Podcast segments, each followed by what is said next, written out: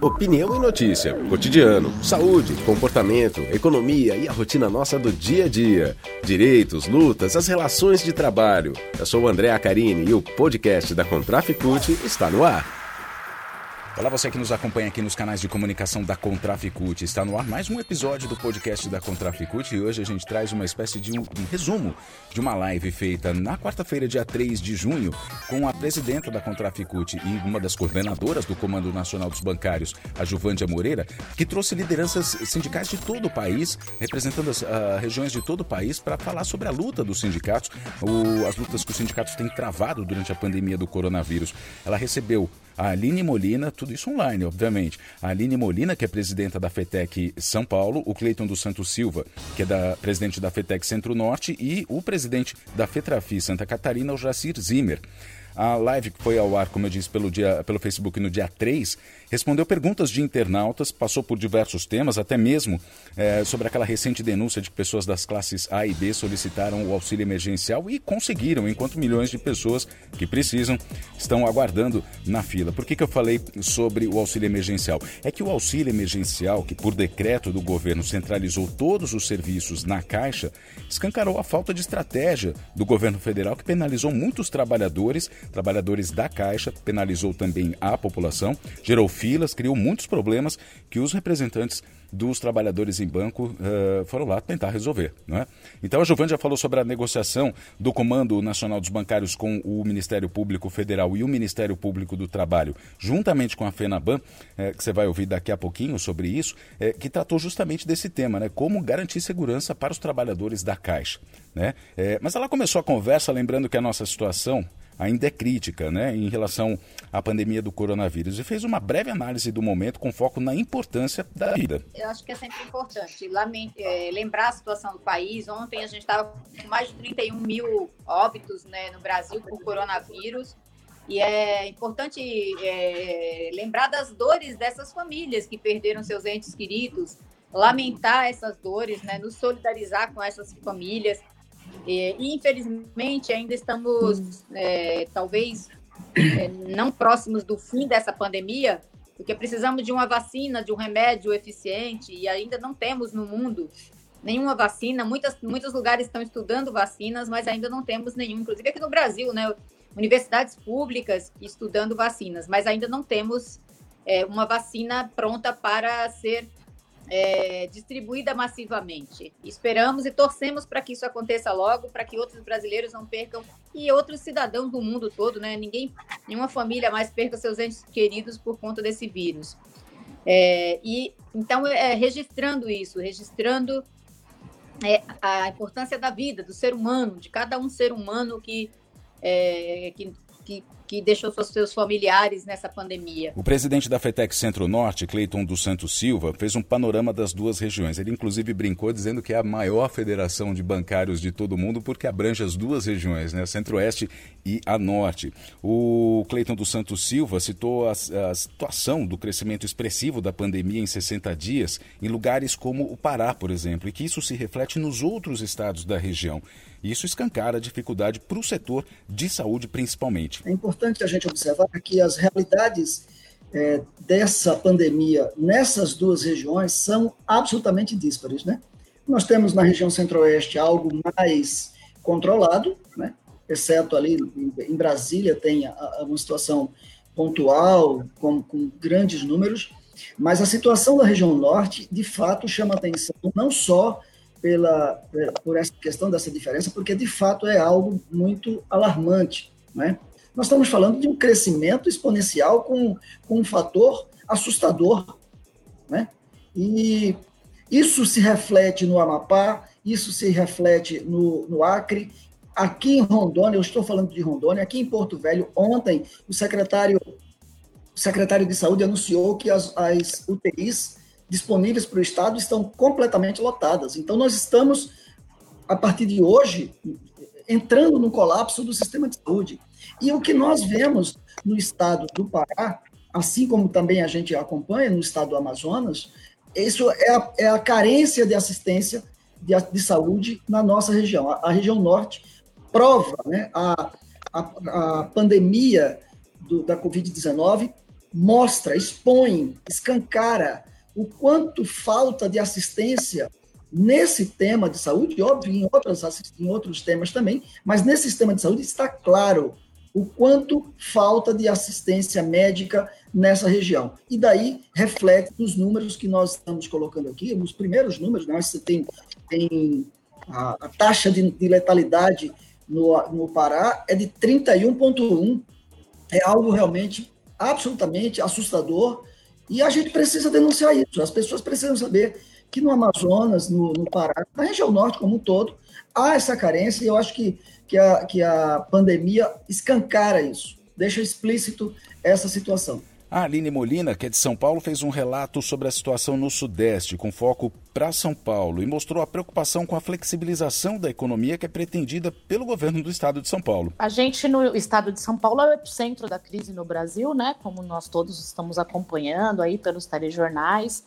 Nós aqui no estado estamos fazendo um acompanhamento, um acompanhamento minucioso dia a dia em todas as cidades, porque temos uma cidade como a capital, por exemplo, aqui em São Paulo que agrega o maior número de casos, mas temos também as cidades ao redor, onde estão também os nossos sindicatos. O que nós estamos vendo é um crescimento da Covid no interior de São Paulo, onde não praticamente não havia casos. A maioria das cidades, né, das cidades maiores, já apresentam mais de 100 casos, todas elas. Então a gente tem muita preocupação com isso e estamos acompanhando nesse momento onde nós estamos vendo o avanço da Covid no estado, na cidade, na, aqui na nossa capital e na Grande São Paulo, nós também estamos vendo esse plano aí de flexibilizar o isolamento social, né? Que também não foi muito exaustoso, a gente não conseguiu ter um lockdown que pudesse nos, nos ajudar a, a sair melhor desse isolamento. E a gente percebe então que tem a flexibilização e não tem essa resposta, né? O que, o que a gente percebe, que a gente escutou daquilo que a gente estuda, é de que essa flexibilização ela deveria vir com a curva abaixando. Não existe nenhum instituto que diga que essa curva está baixando em nenhum lugar, né? principalmente no estado de São Paulo e nas nossas cidades. Né? Então é, é muito perigoso. Tem um exemplo já da cidade de Votuporanga. A cidade de Votuporanga fez a flexibilização porque estava autorizada pelo governo do estado a fazer e o que, que aconteceu? Dias depois, a cidade precisou fechar de novo porque os casos explodiram. E é o que vai acontecer provavelmente na maioria das cidades. É, a gente olha, né, e aí os bancários estão extremamente preocupados, né? Os bancários, eles, nós do Comando Nacional, lá no dia 16 de março, negociamos com a FENABAN, pedimos, acertamos em dizer que o bancário tinha que usar máscara todos os dias, os bancários têm todas as EPIs, mas estão muito preocupados com esse retorno nas suas cidades. A cidade de Jundiaí, por exemplo, tem 78% dos leitos já ocupados e, e, começou a flexibilização. Ontem nós pudemos ver grandes aglomerações na cidade de Jundiaí, e aí daqui 15 dias a gente vai olhar e vai ver que vai aumentar, né? Porque o nosso quadro de hoje ele é o espelho de duas semanas atrás, então o quadro daqui duas semanas e aí não é para esperar diferente, vai ser um quadro maior, se essa flexibilização não for olhada com atenção. Bem como aqui na capital também, né? Tem uma certa confusão, não sabe se abre, se não abre. Então, tem lugares que estão abrindo e que não, não seria para abrir. Mas é importante a gente frisar que sem uma política pública não tem isolamento social que dê conta. Porque as pessoas querem ficar nas suas casas, as pessoas não querem adoecer. Mas as pessoas têm que trabalhar, as pessoas têm que pagar suas contas. E a gente não tem uma política pública em âmbito federal, estadual e nem municipal para resolver esse problema. O Jacir Zimmer, da Fetrafi Santa Catarina, falou sobre o sul do país nesse enfrentamento à pandemia e fez uma comparação entre os setores que lidam com a pandemia e fez uma crítica, obviamente, ao governo que não tem preocupação alguma com as mortes que vem crescendo no país. Nós temos que destacar, nesse momento, a importância dessa iniciativa da Contraf é, da coordenação do comando, juntamente com as mais diversas entidades, de a gente enfrentar esse debate de uma forma aberta, de uma forma franca, né, com a categoria e com a sociedade, porque na verdade para que nós estamos vivendo uh, em mundos diferentes, porque nós temos um setor da sociedade, como a nossa organização e outros aliados em âmbito nacional, que tem demonstrado essa grande preocupação com o impacto do novo coronavírus para o conjunto da sociedade e a classe trabalhadora. Né? Mas a gente vê outros setores, e daí eu localizo aí grande parte do governo federal, o próprio presidente, que praticamente ignora uh, olimpicamente o impacto do Covid-19 na vida das pessoas. Né?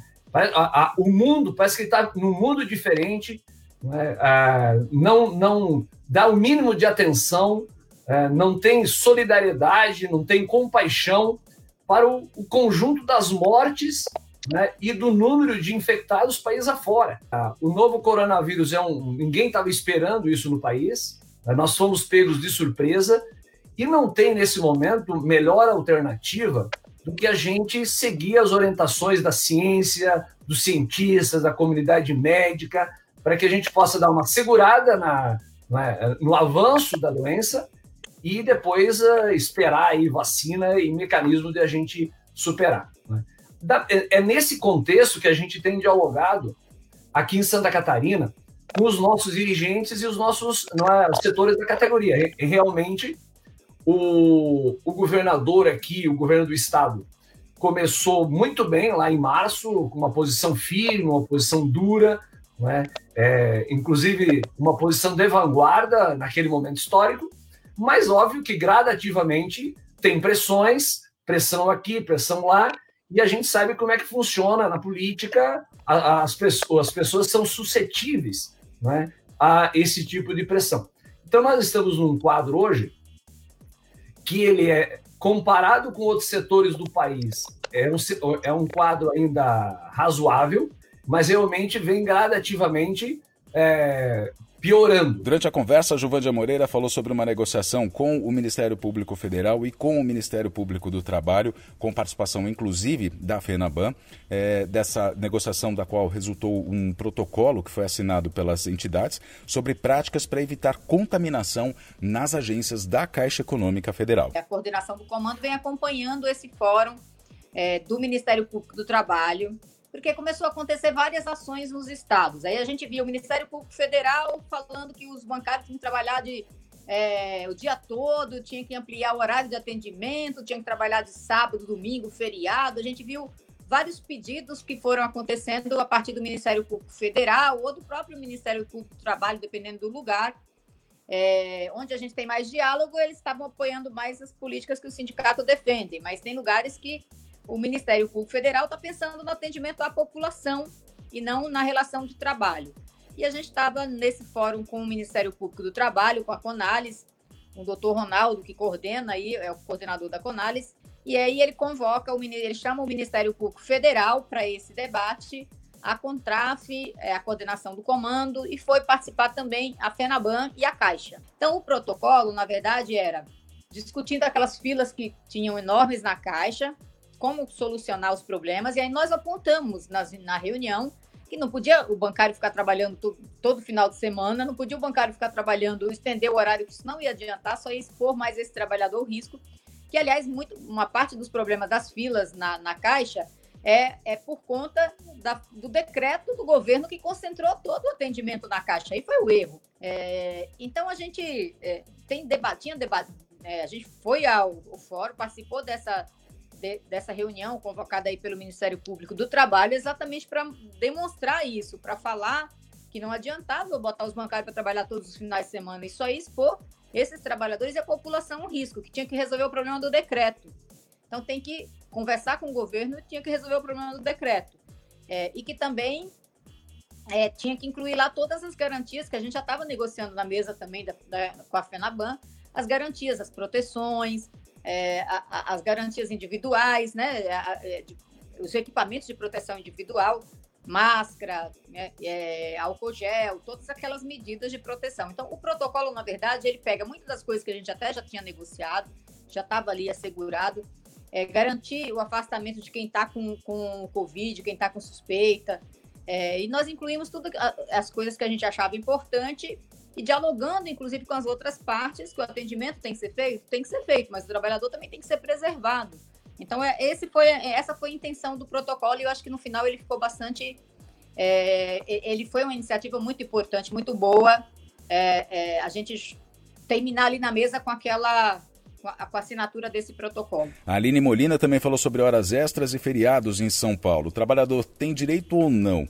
A gente diz isso porque o estado de São Paulo antecipou feriados do dia 11 de junho e do dia 9 de julho e trabalhadores dos bancos trabalharam nessas datas. Os bancários e as bancárias que trabalharam em home office, nos locais de trabalho, eles têm de receber 100% das horas extras. Isso não resta dúvida.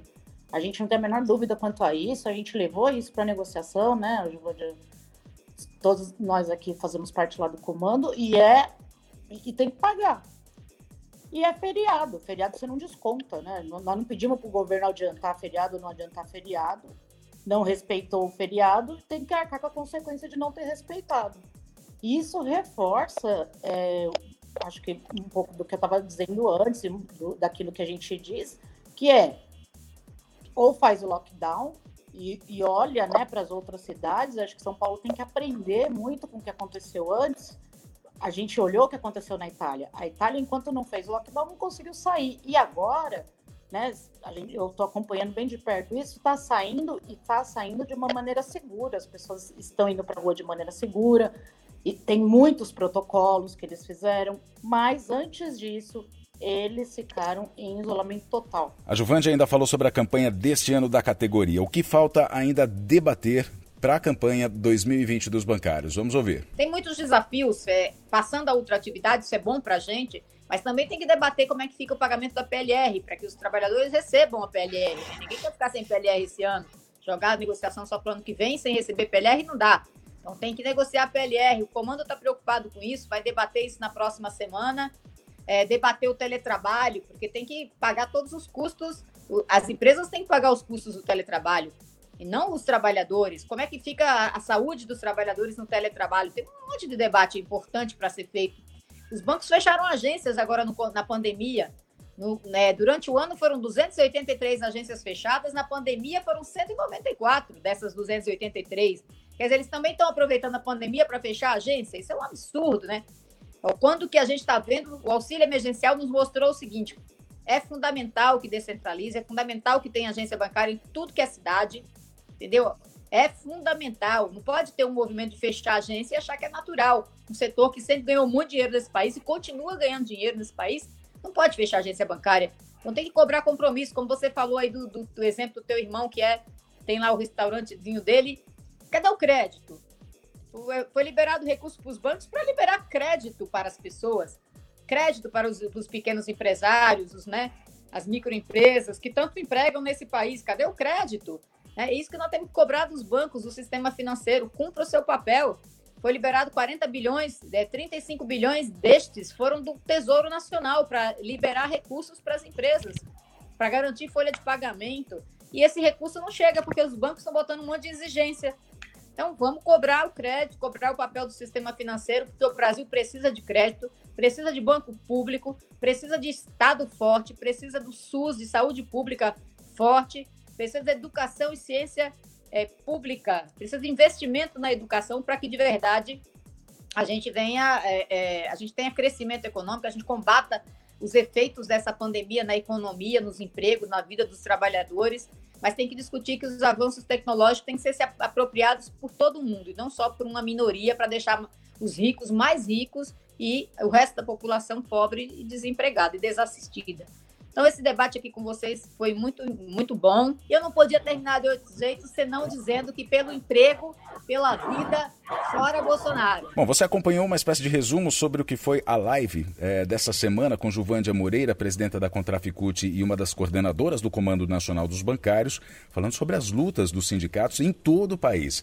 Fique atento porque outras lives vão ser realizadas e você vai conferir também aqui os resumos no podcast da Contraficute. Agora, se você quer ver a íntegra. É muito fácil, é só você acessar o Facebook da Contraficute, que está tudo lá publicado. Você vai assistir a conversa inteira com todos os detalhes, todas as informações, ok? A gente se fala numa outra edição, num outro episódio do podcast da Contraficute. Até lá! Este foi um episódio do podcast da Contraficute. Fique ligado em nossas redes e canais de informação. Breve tem mais.